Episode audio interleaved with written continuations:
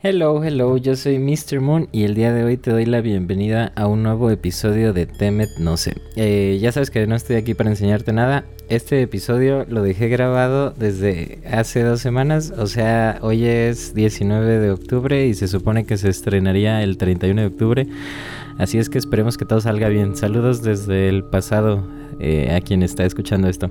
El día de hoy hablamos un poquito más eh, sobre las enseñanzas de Don Juan, sobre todo este conocimiento tolteca. Entonces, se, menciona mucho a lo largo de los episodios del podcast, pero este va especialmente dedicado a ese conocimiento. Está bien interesante, la verdad. Si nunca has oído, si apenas te estás introduciendo todo esto, la verdad es que es bastante interesante y, pues puede, puede dar buenos resultados si se pone en práctica ciertas partes de este conocimiento. Así es que sin más por el momento, pues te dejo este episodio con Leorio Ejecatl Macui. Macui Ejecatl, no me acuerdo cómo se llama. Entonces, pues ahí, ahorita se presenta. Saludos y ahí te ves. Mm, yo soy, bueno, en TikTok ahí me puse como Macui Ejecatl, 5 cinco viento. Eh, me llamo Leo. Mm, llegué a todo esto como por un profe, un profe de la prepa yo, yo salía con una chica que estaba en, eh, área 4. Iba en la prepa y, y esa chica me hacía entrar a sus clases de... Se llamaba Pensamiento Filosófico en México. No, Doctrinas Filosóficas en México. Y el profe que daba estas clases, pues nada más daba primero lecturas, ¿no? Daba lecturas de Carlos Castañeda, de Taisha Velar, de este, Armando Torres.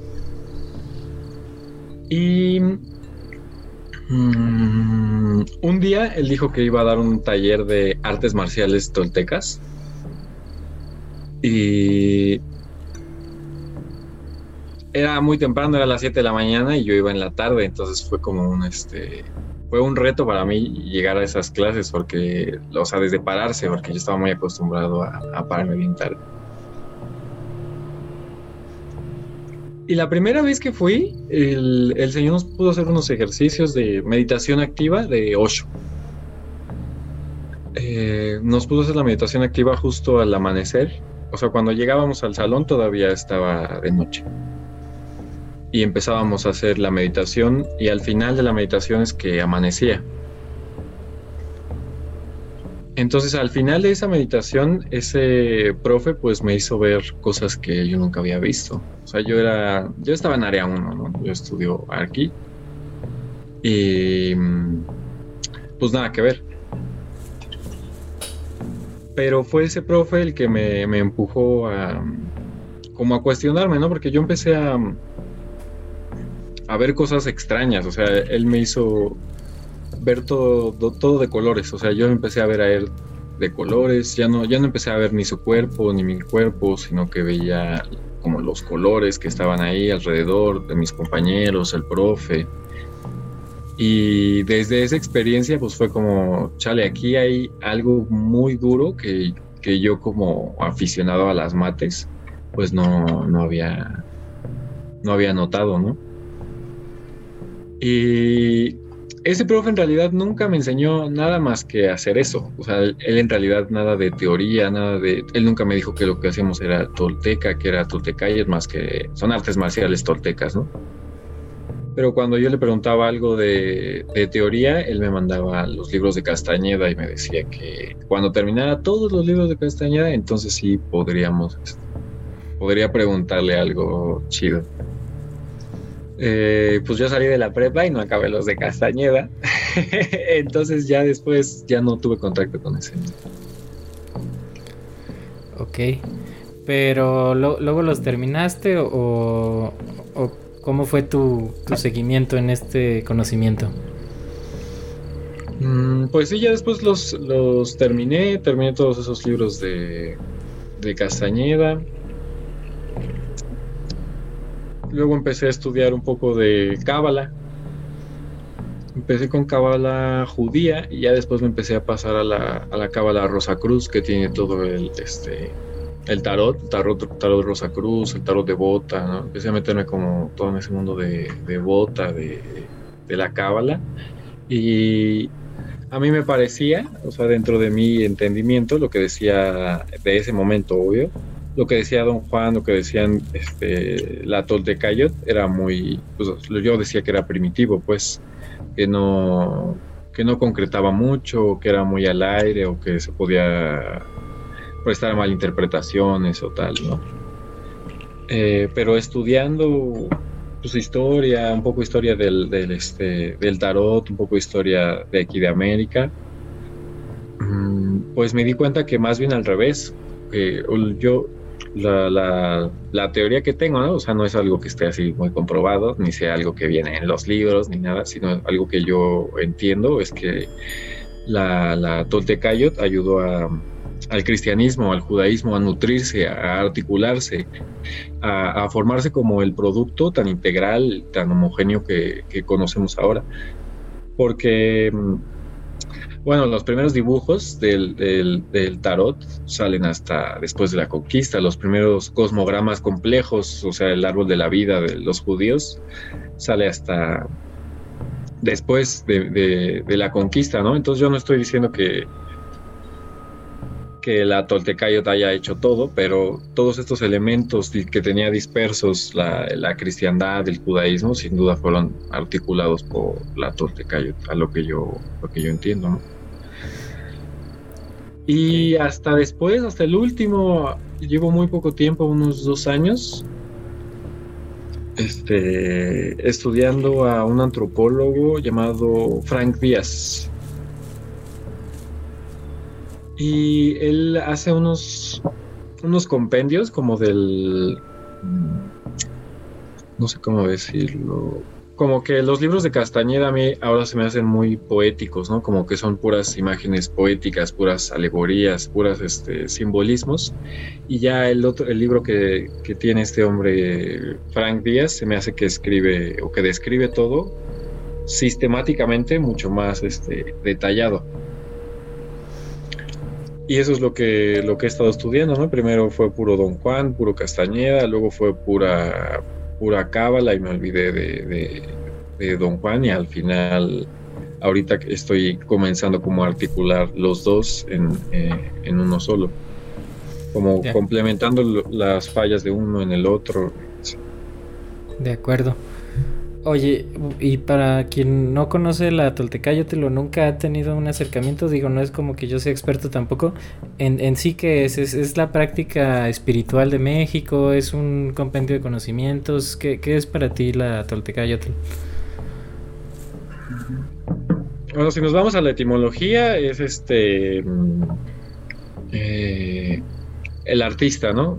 Un toltecayot es el arte de vivir bien si nos vamos así como muy, muy etimológicos. La Toltecayot y el nahualismo están completamente eh, relacionados, uno alimenta al otro. En la filosofía tolteca no hay un fantasma, no hay una serie de fantasmas a los cuales pedirle cosas, no hay nada que invocar, no hay nada que sacrificarle, ¿no?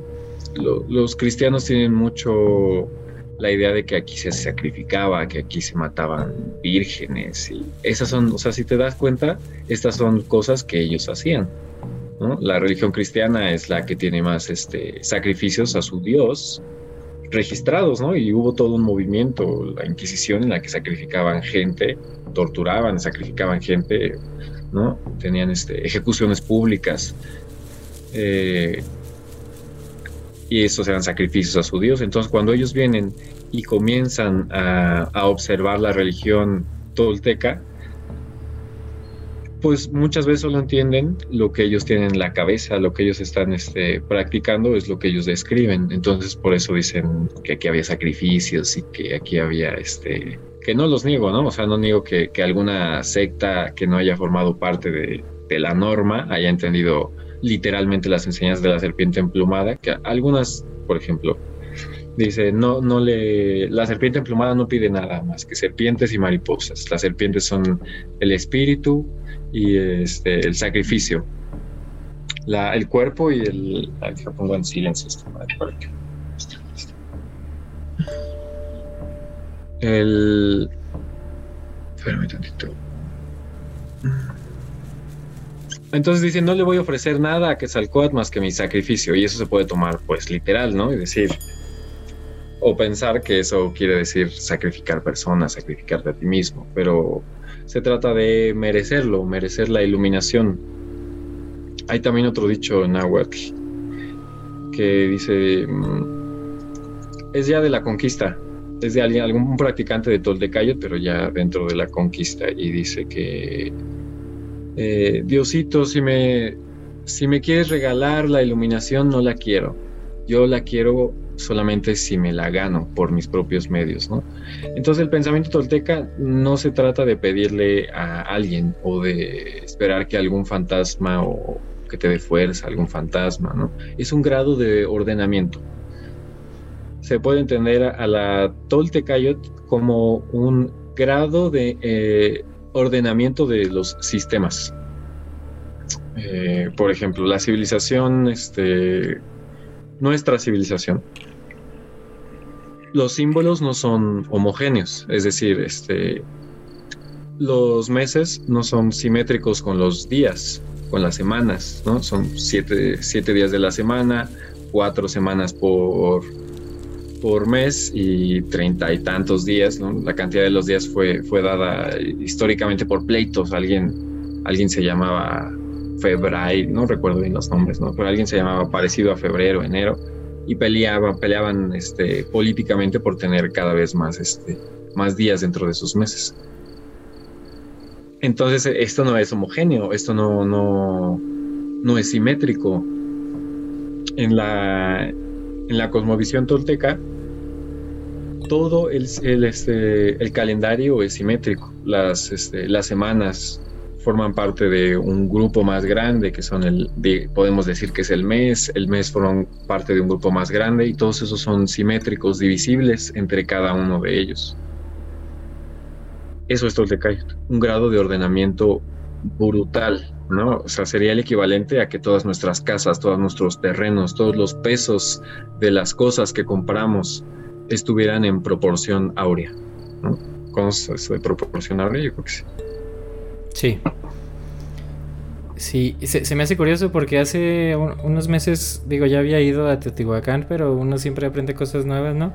Y al escuchar la explicación de aquí del templo de Quetzalcoatl, creo que le decían, bueno, pues sí, sí, este tiene todo esto que tú dices que es pura mm, como resonancia, por así decirlo, que, todo concuerda con, todo, de que cuatro estaciones, este, los días del año, trece lunas al año, no sé, como que tienen todo muy ordenado, así como, como precisamente lo estás diciendo.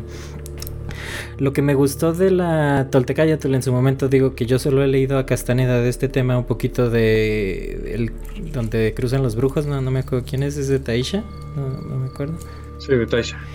Este es, es el, el, camino propio. También hablan de, de, ordenar tu propia vida, ¿no? ¿También esto lo practicaban en, en la antigüedad? ¿O esto ya fue más poesía de Castaneda? ¿O tú cómo lo ves?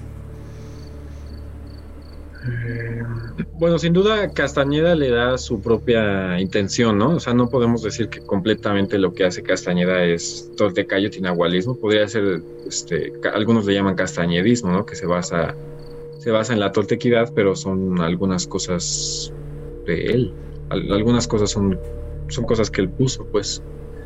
Son sus, son sus propias interpretaciones, ¿no? Porque la toltecayo se trata de cada uno tener su propia experiencia y al fin de este cúmulo de experiencias poder expresarla y, ayudar ¿no? a, la, a, la, subconsciencia colectiva con, tu trabajo, ¿no? No nada más este... Porque bueno, para la Toltecay lo único para lo que vivimos bueno, es, es para acrecentar la conciencia, para ser este, más delicados, para evolucionar. Y esto es un deseo, digamos, del, del universo, ¿no? Esto no hay nada que no sea natural. La lengua fue un producto natural, todo lo que hacemos es, pues, es natural porque en todo lo creó la naturaleza. Todo es un, un impulso, ¿no? La, razón que tanto admiramos es un producto natural. Es un invento, digámosle así, de la naturaleza, ¿no? Nosotros igual somos un invento de la naturaleza para, para que ella misma se experimente, se, se este, evolucione de sí misma, ¿no? Entonces, a través de, que alguien tiene una gran experiencia y comprueba todas estas premisas de la Toltecayot, entonces puede tener su propia visión y compartir, empezar a, difundir lo que él piensa que, es Toltecayot. ¿no? no hay un, algo estricto que diga esto sí es o, esto no es, ¿no? Podemos decir que no es alabar nada, ni pedirle favores a fantasmas. Y se trata de nuestro esfuerzo, acrecentar, ordenarnos, acrecentarnos en todos los vehículos, ¿no? Físico, energético, emocional y mental. De acuerdo. Ya que mencionas estos vehículos, pues vamos pasando a qué son más o menos cada uno como a grandes rasgos. Y te quería preguntar si como que va por grados, o sea, ¿necesitas tener bien ordenado el, por ejemplo, en Don Juan dice el mundo altonal, ¿necesitas tener bien ordenado el mundo físico para ir pasando a los siguientes o cómo, cómo va? Eh, pues es que primero hay que tener ordenado nuestro propio cuerpo, ¿no? Y a partir de que el cuerpo físico es saludable, entonces emite un, campo electromagnético saludable, digámoslo, digámoslo así, ¿no? ¿Qué es energía sino un potencial de acción? ¿Cómo podemos medir cuándo alguien tiene más energía o cuándo alguien tiene menos energía sin recurrir a estos este, fantasmas que nos ha implantado mucho el cristianismo, ¿no? Pues este potencial de acción podría, podría ser este, qué tanto alguien puede llevar sus ideas a, la, a lo concreto.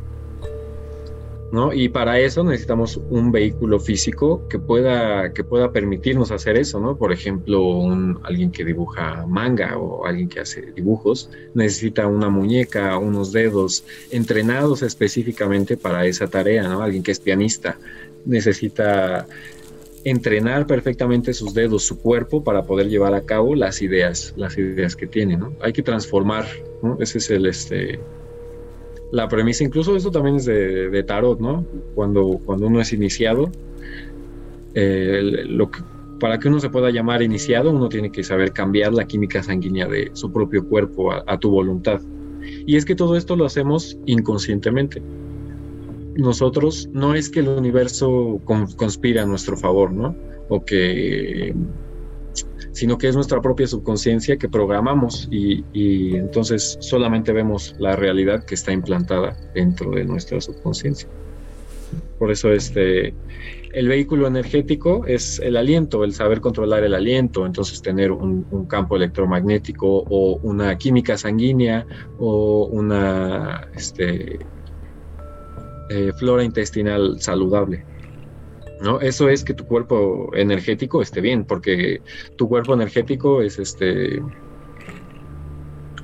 todos estos químicos que se necesitan para que tu cuerpo funcione bien y eso es lo que emite calor y eso es lo que se transforma en un cuerpo ya después energético como tal, no con forma, como lo dice don Juan Castañeda, como tiene forma y todo y se puede manifestar con otras personas. El emocional podríamos decir que es tu sistema este, endocrino, que es el que segrega todas las, hormonas que nos hacen sentir todos nuestros sentimientos. Se puede eh, entrenar, digamos, para tener una propiocepción tal de nuestras glándulas, órganos, para que estos funcionen de, de formas eficientes, ¿no? Para uno ser este curandero, tiene que saber curarse primero a sí mismo, ¿no? Y no tener ninguna enfermedad uno solito.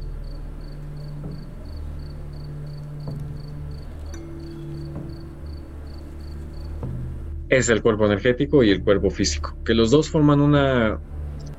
Mm, uno es como un semitono del otro, ¿no? Si sabes algo de música, son tono, tono, semitono para construir este, acordes. La forma en la que dividimos, ¿no? Todas estas este, frecuencias para crear la música. Así me asemeja un poco el cuerpo físico y el cuerpo energético. El cuerpo energético es como un semitono del cuerpo físico, no llega a ser el, cuerpo siguiente todavía. Depende muchísimo del cuerpo físico y para realmente tenerlo fuerte, para traer cosas, este, para materializar, hay que tener un, cuerpo físico saludable. y el energético digo, el, emocional que estamos diciendo de, todas las emociones, ¿no? Se alimenta de las impresiones que tenemos, ¿no? Todo lo que lees, todo lo que ves, todo lo que comes, lo que respiras, lo que hueles, lo que sientes, todo eso son alimentos para tu subconsciencia. Y después la subconsciencia refleja los mensajes que le hemos introducido como, aprender piano, ¿no? Lees tanto, practicas tanto y te sabes también los acordes que después tu subconsciencia ya ni siquiera tienes que, que, concentrarte en la progresión para que funcione armónicamente. De acuerdo.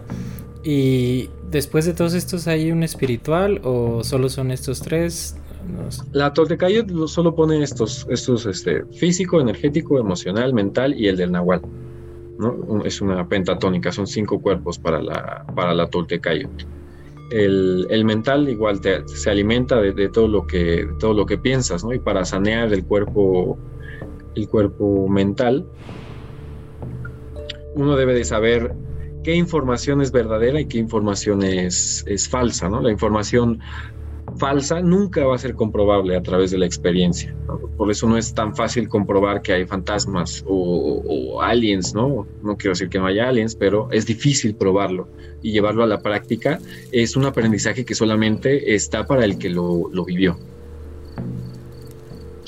Y eso es el alimento del cuerpo mental, este, dejar mm, en claro que es información verídica y que es información falsa, que no funciona para la experiencia, ¿no? Incluso comprobar, tratar de comprobar cosas falsas nos puede llevar a, estar en peligro, a, tratar de, arrojarnos literalmente de un, de un abismo, como dice Castañeda.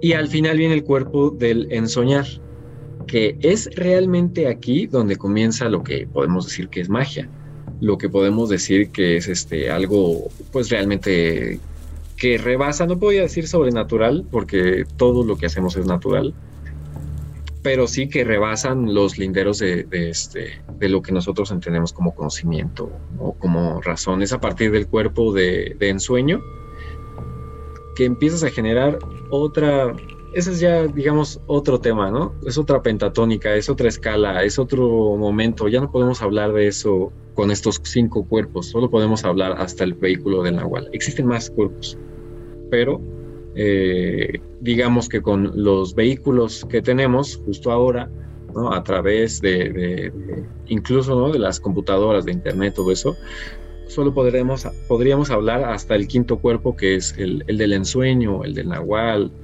el doble, ese ya podría decir que, es el doble de lo que, de lo que describe Castañeda, ¿no?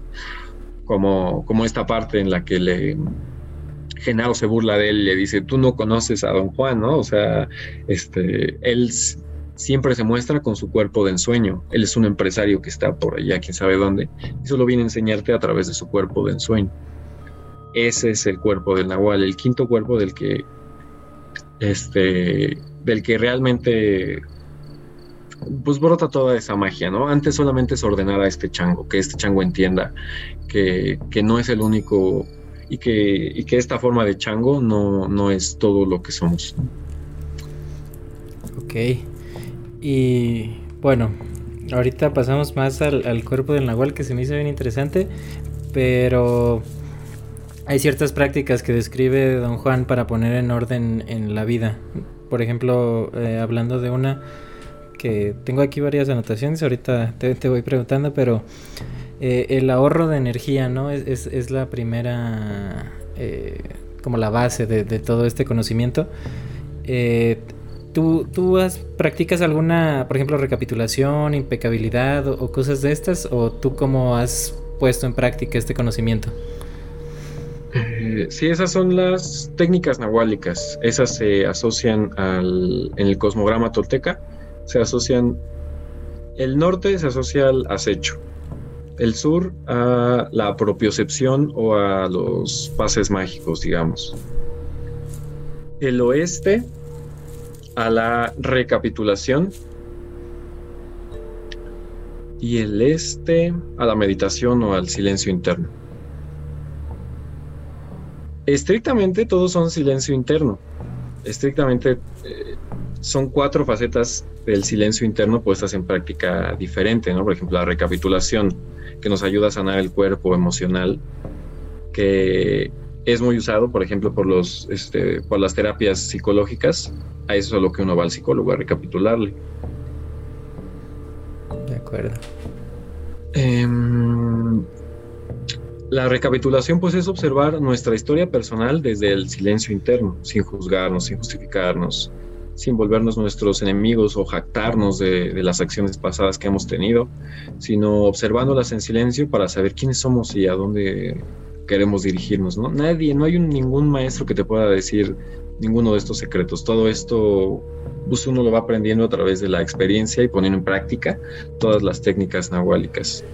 El acecho pues es ver en silencio interno nuestro cuerpo mental o las, las interacciones sociales que tenemos, ¿no? Cómo reacciono cuando alguien me dice algo, cómo reacciono cuando mi hermana, mi mamá, mi abuelo, mi abuela me dicen algo, cómo reacciono cuando mi pareja me dice algo.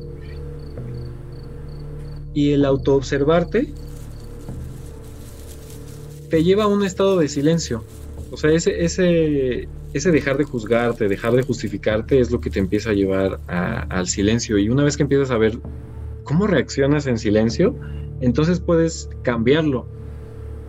Puedes usar este, algo que te enoja mucho para llevar a cabo rápido o eficientemente algo en vez de empezar a violentar a otras personas cuando estás muy triste, eh, puedes transformar esta, esta emoción en algo, en algo bello, en alguna bella expresión poética, alguna canción o, simplemente alguna pequeña prosa, algún dibujito, algún haiku.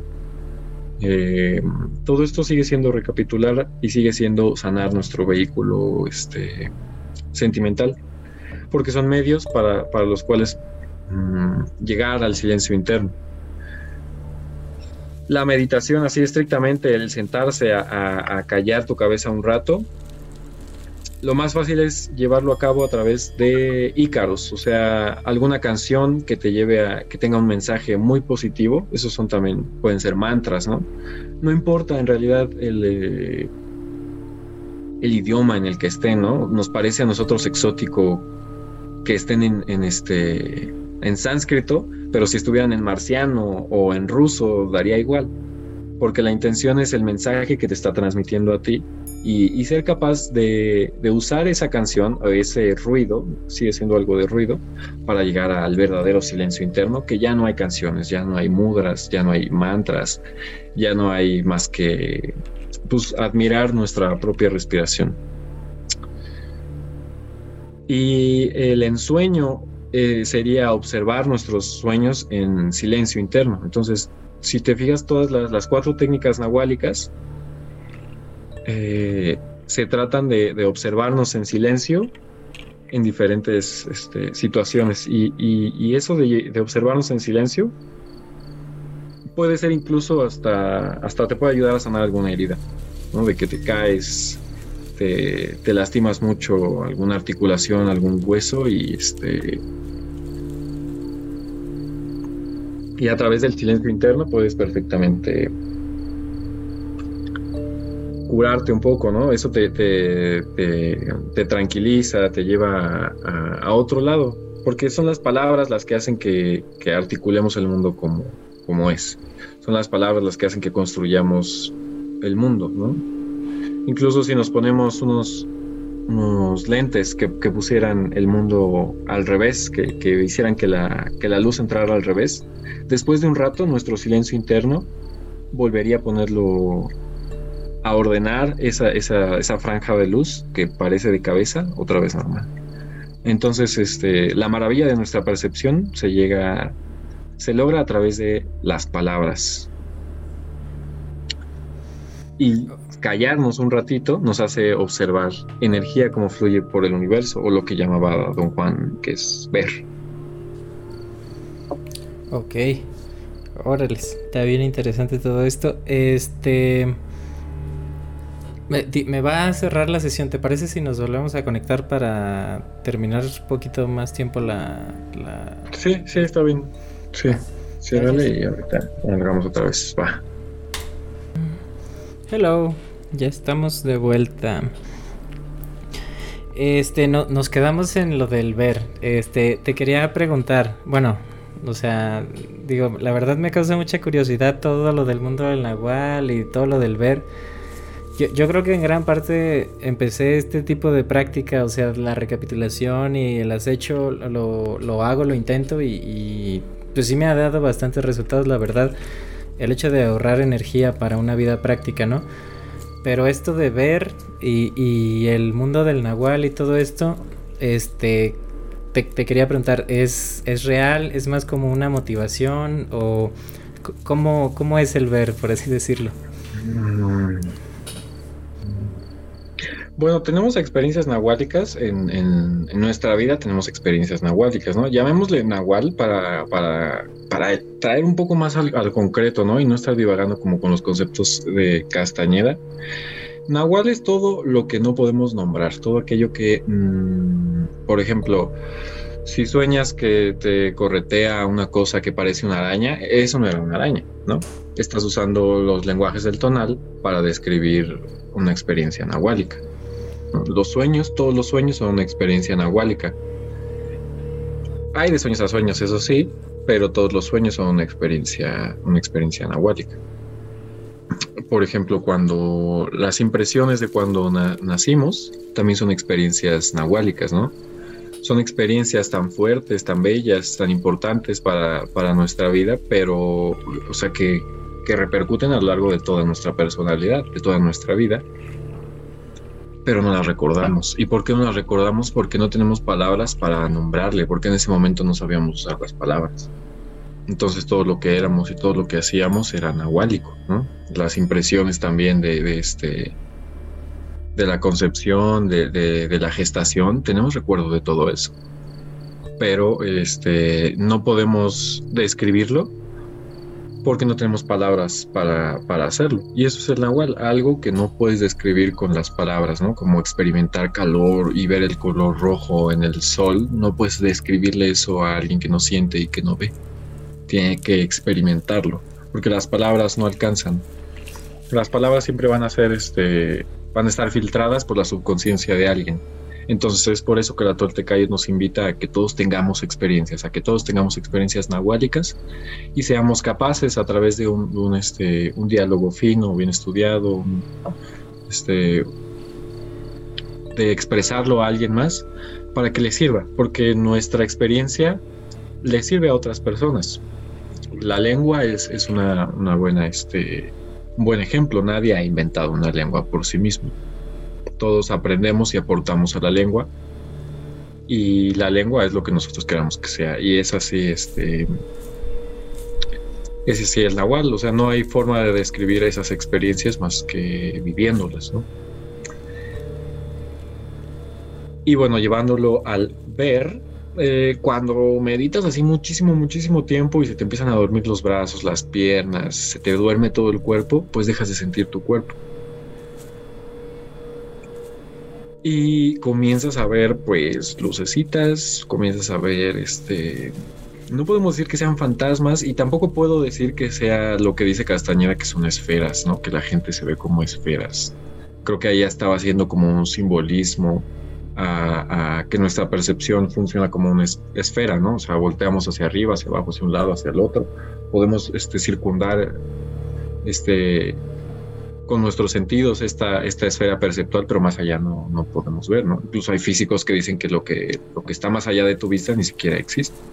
Hay, hay, hay postulados, bueno, hay hipótesis así muy locas que dicen que lo que está más allá de lo que ves mm, ni siquiera existe porque no, no lo puedes percibir. Entonces creo que más bien Castañeda se refería a eso cuando dijo que, era, que éramos una esfera, ¿no?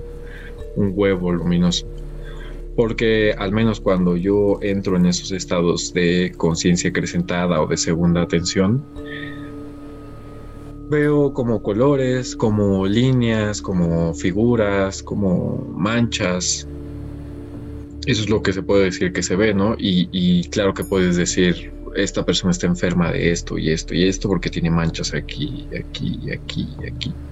Esta persona, no sé, ¿no? Tiene una mancha en el páncreas tiene o puede desarrollar diabetes mm, y este es una persona regañona, es una persona este que se preocupa mucho por los demás y muy poco por sí mismo, ¿no? Eso es a lo que te puede ayudar el ver, ¿no? Pero sigue siendo razón, o sea, esto está razonado, o sea, si yo eh, no supiera las partes del cuerpo, no supiera dónde se encuentra el páncreas, pues no sabría que esta persona puede generar diabetes, ¿sabes?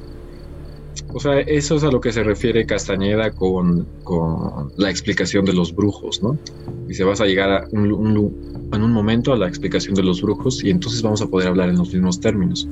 No quiere decir que los brujos o los toltecas no sean seres racionales, ¿no? O sea, el calendario es un producto racional que hoy es muy extraño que no lo estemos estudiando ni utilizando, porque es mucho más preciso que el nuestro, ¿no? Nuestro calendario puede ubicar un día en 2000 años y el otro 25 mil años. Y esto es la memoria este, de un pueblo, ¿no? La memoria histórica. Por eso solo podemos recordar lo que pasó hace 2000 años para acá. Y lo otro, pues es muy, muy confuso. Porque ni siquiera nuestro calendario puede atinarle a una fecha, se desfasa, ¿no? Digamos que el, la Tierra le da vuelta al Sol o da vuelta sobre sí misma en un tiempo específico que no es las 24 horas, ¿no? Son 24 punto y tantos. Eh, entonces, por ejemplo, lo que hoy entendemos como horóscopos, como, como, como la carta astral, todo eso está chueco. O sea, tiene, tiene segundos y tiene este, a veces hasta días de retraso, lo cual hace que, que no sea preciso, que no sea, no es racional. Eso no, no es racional que, que los, este, que los físicos de nuestra era sigan usando ese calendario y aparte ellos inventen otro dentro de las computadoras que los ayuden realmente a, visualizar los, los eventos astronómicos. Entonces ellos eran muy racionales y todo esto es muy racional, solamente que no concuerda con la epistemología cristiana, no concuerda con lo que vinieron a, a pensar los europeos, ¿no? Epistemología pues es cómo se construye el pensamiento y el conocimiento y la epistemología traída por, por Europa pues eh, es diferente a la que había aquí, es una epistemología diferente, entonces por eso parece que es magia o que es irracional o que es este... Pero todos estos procesos, el ver, el, el, ver es dejar de, de, percibir las cosas con las descripciones que tienes en la cabeza, porque todas las descripciones, todas las palabras vienen con una carga cultural, todas las, este, la lengua este, nos ayuda a comunicarnos, pero a la vez es una, es una prisión donde se, donde se quedan ahí nuestros pensamientos, ¿no? O sea, tenemos una carga de ideas hacia la palabra, por ejemplo, religión. Ya tenemos una idea preestablecida de lo que es eso, lo que es espíritu, alma. ¿no? no podemos hablar en estos términos porque tenemos ideas muy diferentes todos sobre, sobre qué es esto, ¿no? Y eso no es racional, no es racional que no podamos entendernos y que no podamos este, comunicarnos congruentemente con, con símbolos que todos entendamos. Y eso sí hacían ellos se comunicaban todos con esos mismos símbolos, con esos mismos este, arquetipos, ¿no? Hay, hay Quetzalcoatl o serpiente emplumada desde Canadá hasta, hasta la Patagonia, ¿no? También hay en este en lengua quiché, en lengua náhuatl, en lengua maya, este, en todas esas lenguas hay una serpiente emplumada. Eso quiere decir que era un simbolismo, era, era este, como lo que nosotros podemos llamar este, dialéctica. Y no quiere decir que eso sea un dios, ¿no? Nosotros no entendemos a la dialéctica como un dios o como algo que este, a lo cual darle tributo o sacrificarle unas vírgenes o cosas así locas, sino que pues son ideas, o sea, todo son ideas organizadas y articuladas de cierta forma, información articulada de cierta forma, ¿no? Esos son los programas, las aplicaciones, internet, todo eso es información ceros y unos aplicados, ordenados de cierta forma.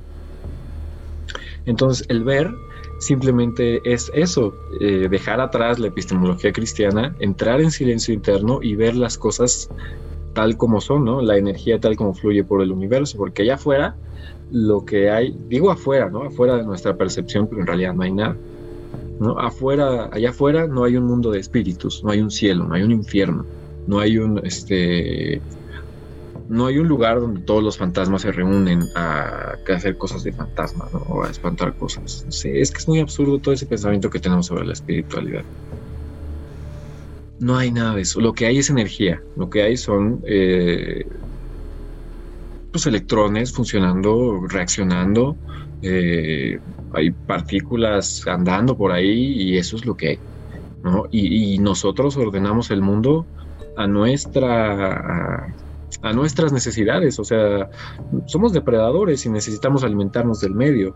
Por eso tenemos los ojos enfrente, por eso distinguimos cierta gama de colores, por eso oímos este, cierta gama de, frecuencias para poder alimentarnos del medio, ¿no? Pero una ameba puede alimentarse, o una planta puede alimentarse de generar su propio alimento y no tiene que estar depredando a, a otros, ¿no? Y eso no quiere decir que la planta no, no conciba o que no entienda o que no genere un pensamiento, ¿no? O que no... El pensamiento lo genera desde una ameba. Una ameba sabe, o una bacteria sabe qué comer y qué no comer. Entonces la razón no es algo así como que nos, haya, nos haga diferentes de otros, ¿no? Sino son las ideas que tenemos atados a nuestra, a nuestra lengua. Y cuando dejamos atrás esas ideas, cuando dejamos atrás eh, los estigmas que tenemos al ver cualquier cosa, entonces estamos viendo. Entonces podemos ver energía como fluye tal como fluye por el universo, porque nosotros si igual somos campos electromagnéticos, lo de que hay afuera es un campo electromagnético que está interactuando con el nuestro y la forma en la que uno puede ver o, pues sí, lo que llama Don Juan ver es eh, ser consciente de todo esto, observarlo de, primera mano, ser capaces de percibir estos campos electromagnéticos y no, no se trata de fantasmas, ¿no? No se trata de, que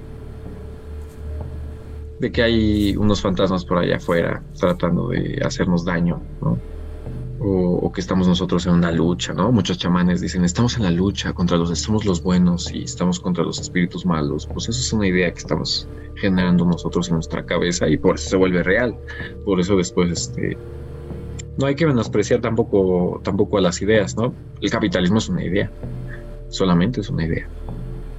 Y somos nosotros lo que le llevamos a la práctica, lo que lo convertimos en un egregor, lo que llamaban antes este, como agregor, pues solamente es un grupo de ideas.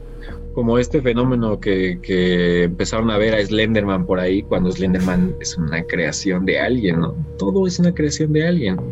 Pero cuando lo empiezas a ver por ahí, pues es porque tú solito lo estás creando. Tú solito estás ordenando tu mente de, una o de, o de otra forma a través de las palabras o los alimentos que tienen todos tus vehículos. Y es a través de la subconsciencia que, que lo llevas a cabo.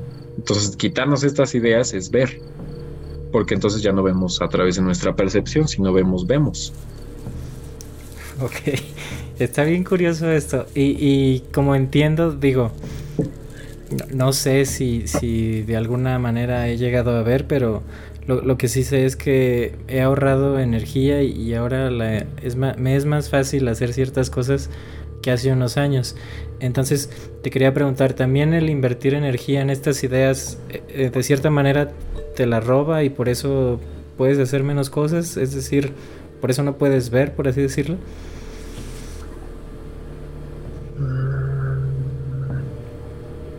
Pues sí, llamémosle a la, a la energía, puede ser también un grupo de pensamientos, o sea, mm, cuando Energía es atención y es la capacidad de realizar algo a través de tu atención. Cuando le pones atención a tus vehículos, los estás alimentando y esas son las técnicas nahuálicas, ¿no? Y por eso, por eso te sientes más fuerte, por eso este, puedes hacer más cosas, llevar a cabo más cosas, porque ya no estás pensando en pendejadas. Ya no estás pensando, pues sí, que no eres capaz, o que no eres bueno, o que no puedes hacerlo ya no estás pensando cosas feas y eso es lo que te drena energía, te drena capacidad de atención y capacidad de realización, es la, la energía. Entonces, por eso las técnicas nahuálicas hacen que ahorres energía porque ya no estás pensando pendeja. Ok, wow. Interesante. Y decías que todo esto de, de, las cosas de fantasmas y eso, pues no, eso es pura mamada, por así decirlo. Pero en los libros de Don Juan hablan mucho de los seres inorgánicos. ¿Existen realmente o es puro cuento también? ¿O tú, tú cómo lo ves? Yo puedo decir que sí. O sea, no es que sea mamada, pero ya digamos que esos son temas para gente que ve, porque si no ves te vas a, este, a hacer de ideas y nunca vas a poder ver esas cosas realmente, ¿no? Porque, eh, pues claro que hay formas de vida que, que, no, que no podemos percibir porque están en otro, en otro, este, nosotros podemos percibir ciertas frecuencias podemos percibir ciertos colores y ellos tienen unos colores que simplemente no podemos percibir hasta que dejamos de, mirar para poder ver. Pero obsesionarse con esto es eh, llevar muy, llevarse el conocimiento muy para atrás, ¿no? O sea, sin duda lo primero que vieron este, los primeros chamanes antes de que hubiera el habla, ¿no? Antes de que incluso nosotros fuéramos este, Homo sapiens, ¿no? Antes, esto, o sea, esto nos rebasa como, como especie, es un conocimiento que nos rebasa como especie. Lo primero que vieron ellos cuando, cuando entraron en esos estados de conciencia acrecentada sin el habla, pues claro que fueron eso, ¿no? Que, ¿Cómo lo podemos traducir? Pues es, es, este, es esa información que, que reciben las plantas para crecer, es esa información que recibe una, una, piedra, ¿no? Una piedra recibe cierta información del sol y por eso se calienta, eso es información. Y esto, claro que genera este, energía o un espectro electromagnético que no estamos conscientes. Y a eso le llama, por ejemplo, Blavatsky, este, elementales, ¿no? Los elementales de, de las plantas. Ella dice que, los, que, las plantas tienen siete elementales y que cada uno de estos elementales te ayudan a diferentes cosas. Pero ¿cómo podemos entender esto si no, pues es información condensada en esa planta que a ti te puede ayudar de una o de otra forma. Pero darles forma, darles figura, darles una apariencia este, humana, ¿no? Antropomorfizarlos, te quita mucha atención, porque hay que formar todo el cuerpo y hay que hacerlo congruente con toda nuestra cosmovisión y hay que hacerlo congruente con todo lo que hemos entendido de fantasmas y demonios y de todo eso. Entonces, esas madres no son nada de lo que nos han contado,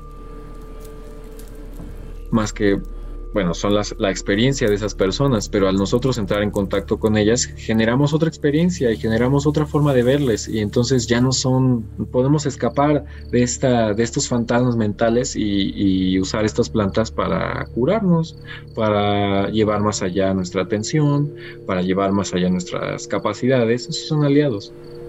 Saber usar de, una o de, o de otra forma las plantas para que pues sí, para, para hacer una u otra cosa, ¿no? La lavanda te puede ayudar mucho para tranquilizarte, ¿no? Estás estresado y este no te concentras, mueles un poco de lavanda, la dejas ahí cerca de donde estás y podemos decir que la planta te está hechizando y que te está dando sus poderes y que te está, ¿no? En otro lenguaje podemos decir que esa planta te está hechizando y que el aliado te está este, te está ayudando y te está dando sus poderes, su conocimiento, que es atención, tranquilizarte, hablando en específico de la lavanda, romero, no sé, tengo el cabello seco o no digiero bien o no sé, y preparo el romero de una o de otra forma para que me haga bien al cabello, me haga bien a la flora intestinal. Eso es un aliado.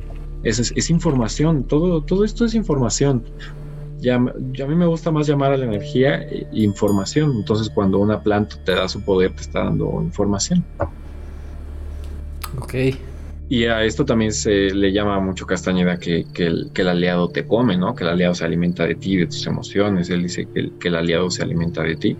Porque, este, pues si no sabes usar bien una planta o te vuelves dependiente a ella o te vuelves adicto a ella, este, pues te está quitando energía porque te está quitando atención y te está quitando capacidad para realizar igual y algo más bello, justo, útil y bueno.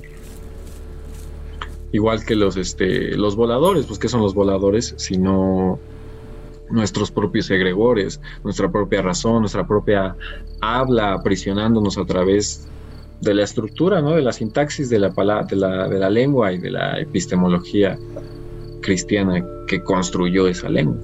Esos son los, los voladores son los constructos sociales implantados que tenemos y que no nos podemos quitar. Por eso don Juan decía que era un pájaro, ¿no? Decía que era un pájaro y que estaba en la espalda de todos y que los hacía encorvarse y que los hacía ver al piso y que este pues es eso, son ideas que nos hacen ser sumisos, ideas que nos hacen este eh, no agruparnos, ¿no? O, o sea, tirarle mierda al de al lado yo soy mejor que tú, tú eres, yo soy mejor que tú y que tú y que tú y que tú, y entonces no hago equipo con nadie, termino pateándolos a todos y me quedo solo. Eso quiere el sistema. Eso es lo que tenemos implantado todos y son los voladores, el ego, o los, este, si le quieres llamar los pecados capitales, o los llamas y mi llamas del, del, yoga.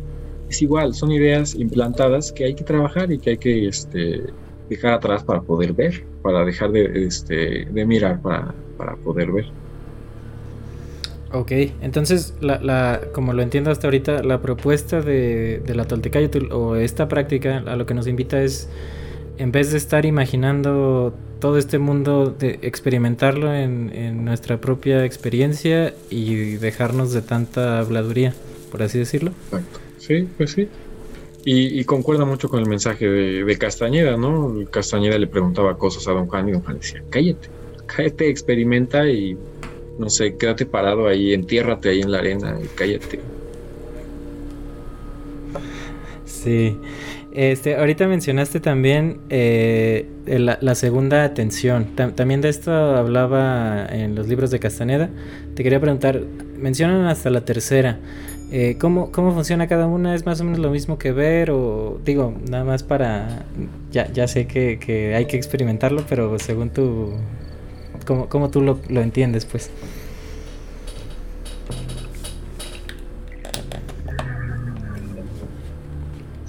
Es que eso se explica como, no sé cómo decirlo, pero en el sueño. Eh, llega un punto en el sueño en el que ya no hay diferencia entre cuando estás despierto y cuando estás dormido.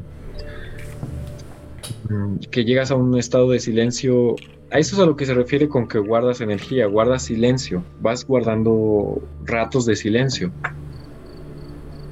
Y cuando juntas mucho silencio, de repente empiezas a ver cosas que no concuerdan con tu diálogo anterior, ¿no? Eso es la segunda atención, ¿no? La primera atención es lo que vemos a través de las palabras, través de la lengua, ¿no? Las ideas que tenemos preconcebidas a través de la lengua. Esa es la primera atención. Y uno puede ordenar la primera atención y de eso se trata la Toltecay. La segunda atención es ordenar toda nuestra conciencia, todos nuestros símbolos, pero en el sueño. Porque eh, cuando tú te vas a dormir, bueno, no sé tú, ¿no? Pero por ejemplo, cuando alguna señora cristiana se va a dormir, en sus sueños no es cristiana. Entonces ahí hay un hueco este, perceptual, ¿no? Y cognitivo muy cabrón porque pasamos mucho tiempo dormidos, mucho, mucho tiempo más, un poco menos de la mitad de nuestras vidas, pero pasamos mucho tiempo dormidos. ¿Cuál es la utilidad de esto, no? Muchos, este, muchos filósofos europeos incluso decían, yo no duermo, duermo 20 minutos y, ya no necesito otra cosa. Pero ordenar al nahual, ordenar la subconsciencia, ordenar todo eso que está ahí, que, que representa el sueño, eso es ser un maestro de la segunda atención. Irte a dormir y decir, este, aprendí tal y tal y tal cosa porque fui a tal y tal y tal lugar y visité tal y tal lugar y me va a servir para mi vida cotidiana de esta y de esta manera. Entonces, la tercera atención, como dice Castañeda y Don Juan y eso, que, que es juntar las dos, un momento en el que cuando despiertas no te sientes diferente a cuando estás dormido. Porque eh, los sueños los pensamos así porque son desordenados. ¿Y por qué son desordenados? Porque no los hemos ordenado, porque nuestra conciencia, nuestra subconsciencia no están ordenadas. Cuando ordenas tu subconsciencia y tiene cohesión, tu segunda atención tiene cohesión tu subconsciencia, tus sueños tienen una, secuencia, ¿no? Porque nuestros días tienen una secuencia. Ayer, ¿te acuerdas lo que hiciste ayer y antier? Y, y eso es lo que forma tu personalidad. Es igual en el, en el sueño son experiencias que tiene tu cuerpo energético por ahí, tu, tu, este, tu subconsciencia. Y este Y dominar eso y ordenar a través del sueño tu vida cotidiana, podríamos decir que es la, tercera atención, en la que ya no hay una diferencia en, cuando estás dormido y cuando estás despierto, porque todos los símbolos están muy ordenados en tu subconsciencia y puedes este, Aquí podemos entrar en un, este, en un lugar feo, ¿no? Porque, por ejemplo, Alistair Crowley, los que hacían este, magia del caos, ordenaron su subconsciencia de formas útiles para ellos, pero mm, un poco caóticas, o sea, lo ordenaron para ver el mundo que ellos querían. ¿no? Lo ordenaron, Alistair Crowley quería hacerse un inorgánico y este y seguir viviendo después de la muerte, ¿no? O sea, son ideas muy arraigadas, un, cuerpo mental un poco enfermo que no está viendo, que no está viendo la realidad, que, usa su energía vital para llevar a cabo fantasías, que es posible, o sea, es posible, ¿no? Varios brujos han, han hecho cosas así. Pero ¿queremos hacer eso? Yo pienso que no. Que la tercera atención pues solamente nos debería de servir para aprender, ordenar nuestra, nuestra vida cotidiana para poder seguir ensoñando y para poder seguir este, viajando, aprendiendo, sin limitarnos, ¿no? Porque puede que te, que te embarques mucho en la segunda atención y estás dormido todo el día, güey. Y alguien más llega y te dice, pues tú vas ahí dormido varios días, o sea, ¿estás bien? Entonces, este, eso sería ser un maestro en la segunda atención, si lo, si lo decimos así y ya este, llevar a cabo la tercera atención, pues sería ordenar todos esos símbolos, todo lo que has aprendido, porque es muchísima información, ¿no? Todo el tiempo estamos en contacto con muchísima información y nuestra capacidad para ordenarlo y para expresarlo es lo que nos da una experiencia, digamos, bella de la vida, ¿no? Útil, podemos hacer varias cosas. Porque ¿qué somos si no lo que dejamos aquí?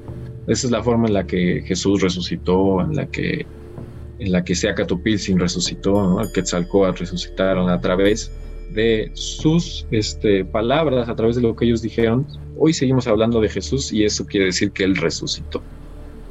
Porque su trabajo, porque su vida, porque lo que hizo fue tan significativo para un grupo de personas que lo, que lo volvieron un santo, lo volvieron un, avatar y, y este, y realizaron este, ciertas leyendas para, para que no se olvidara su vida después de muchos, muchos, muchos años.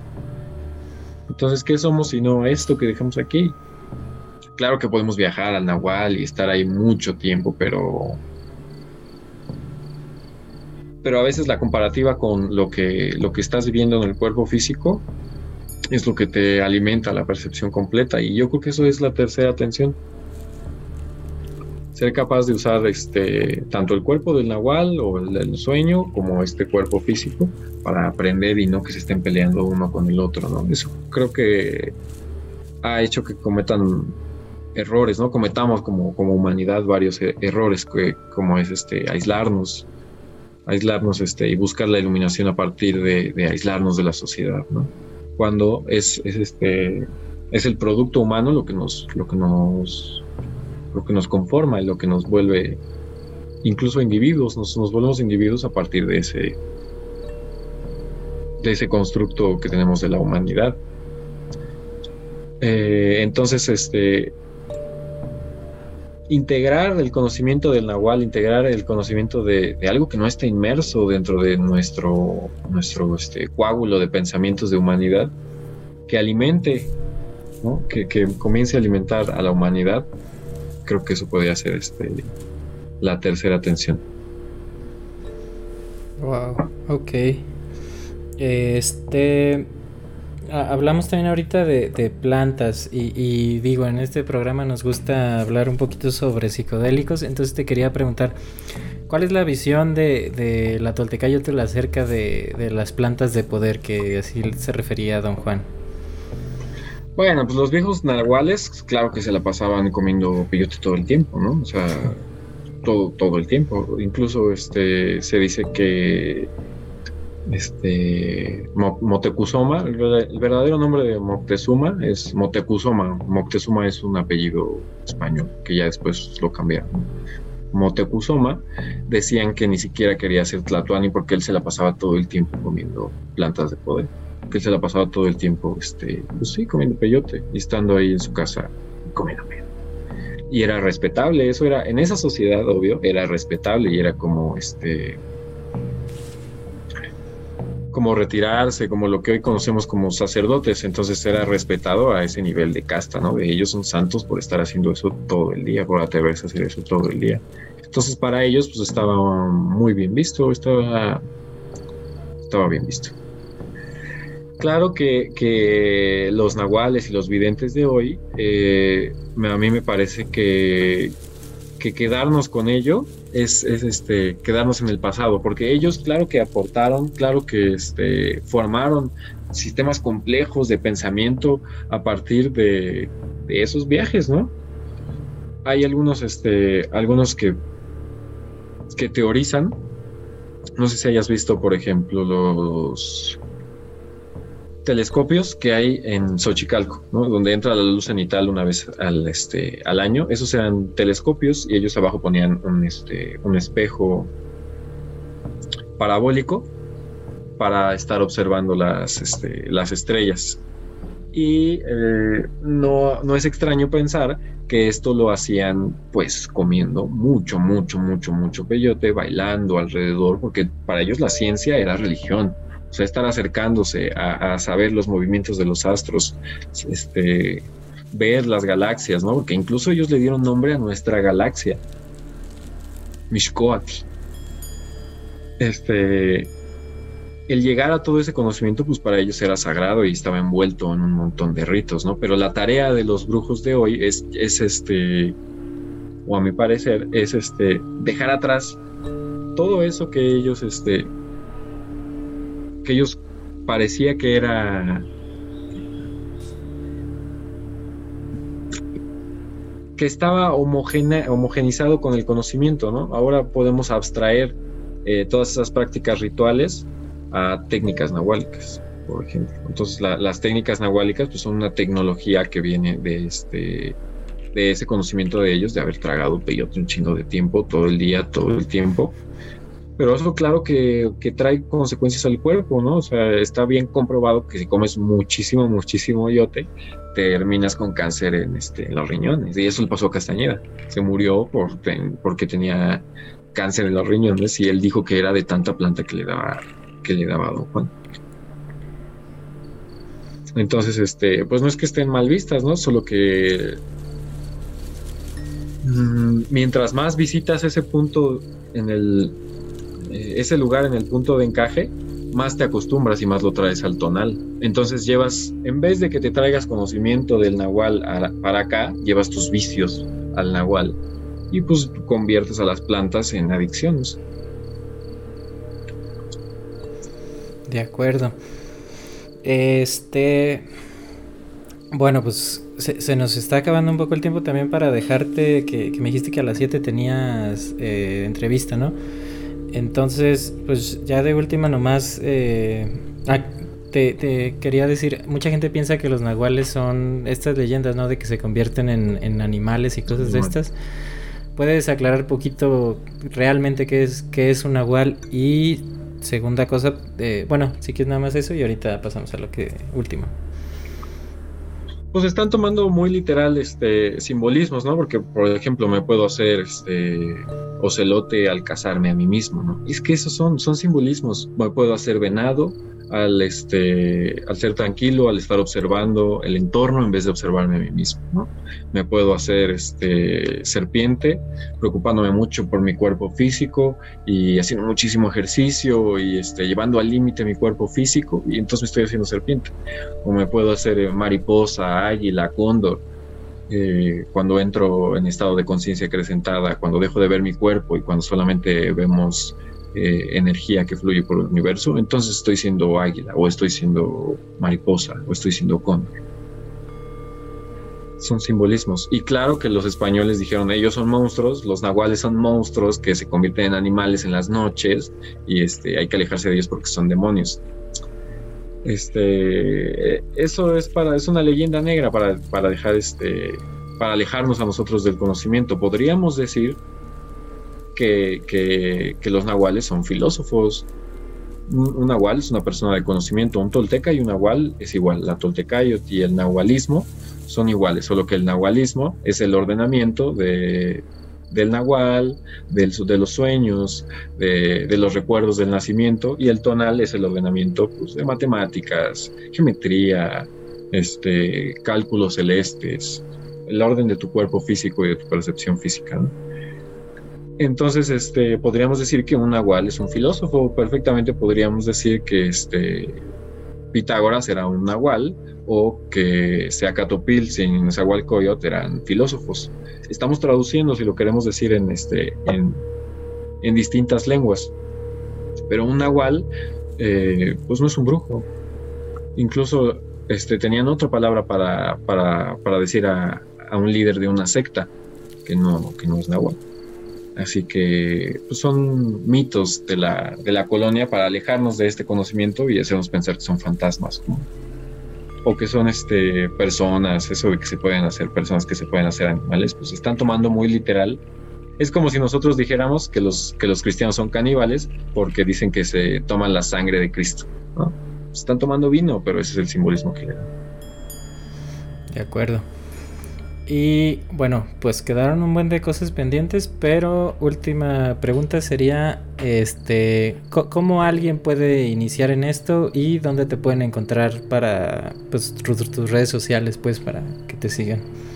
Eh, estoy en TikTok y en Instagram como Macuil Ejecat, con K y con H. Eh, pues se pueden acercar a través de, primero, las lecturas de Castañeda. A mí me parece una buena introducción, las lecturas de Castañeda, la lectura del libro de Quinam, de Frank Díaz, o, algún compendio de, de Toltecayot que, se encuentre, ¿no? Casi todo lo que encuentras de Toltecayot es, es bueno, casi todo. leyendo las fuentes, ¿no? yo recomiendo aprender náhuatl, eso ya es pedir mucho, pero cuando realmente te apasiona, recomiendo pedir, este, aprender náhuatl para, para consultar las, las, mm, las fuentes en náhuatl clásico y no quedarte con las ideas de alguien que ya escribió en español. Eso sería lo ideal, pero claro, si solamente se están acercando, pues busquen algo de, Castañeda, algo de, Toltecayo, de Guillermo Marín o de Frank Díaz, y ellos tienen este, buenas intros, buen material para, para leer y poner en práctica lo que se, lo que se lee, ¿no? Si lees en, en, algún libro de Castañeda, haz los ojos así, párate así y haz esto, intenta hacerlo para ver qué resultados tiene. Ok. Este, yo, tengo este, no, lo acabo de empezar, pero no, no sé si lo has eh, checado, el de... Ese no, no conozco, he querido leerlo, pero no me ha, no me he dado el tiempo de leer este Hábitos Sánchez, la verdad. Está, bueno, no, lo he terminado, pero sí me ha gustado porque lo trae muy práctico, ¿no? Entonces, digo, apenas lo estoy leyendo y ya lo voy a ponerme a practicar, pero eh, desde la lectura se me está haciendo bastante interesante. Eh, También está bueno el viaje Ixtlán o la telaraña universal de este de Hermano Torres, esos están muy buenos. Ok. Eh, pues sería todo, Leo. Muchísimas gracias por participar y... Gracias a ti por invitarme. A ver si luego hacemos una segunda parte para todas las demás dudas que quedaron pendientes. Claro que sí, sí, sí va a haber segunda parte. Yo creo este capítulo sale como en unas dos, tres semanas y en cuanto salga te lo mando y nos ponemos de acuerdo para el que sigue. Y pues ahora sí que ahí te ves en el espejo. Ya sabes que si te gustó no te olvides de compartirlo y eh, hacérselo llegar a las personas que creas que les puede interesar. Eh, se supone que el próximo episodio también ya quedó programado, entonces teóricamente se va a publicar la próxima semana, que de todos modos, para cuando estés escuchando esto, yo ya estoy disponible para seguir haciéndolos, entonces de que sale el próximo episodio la próxima semana eh, es totalmente seguro. Pero bueno, muchas gracias por llegar hasta acá. Eh, en, las redes, en la descripción están todas las redes sociales para que me sigas y si te interesa votar o alguna duda que tengas sobre todo lo que comparto, pues ahí me puedes contactar ya sea en Facebook, en Instagram o en el TikTok. Así es que saludos y ahora sí, ahí te ves en el espejo, el espejo de la realidad.